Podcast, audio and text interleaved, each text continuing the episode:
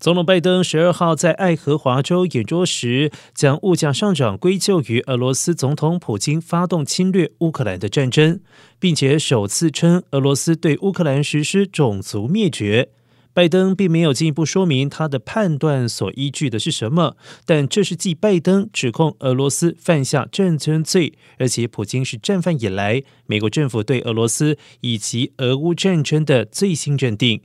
而根据国际刑事法院 （ICC） 定义，蓄意锁定并且杀害平民，或者是攻击军事目标，但造成过分平民死亡，都是犯下战争罪。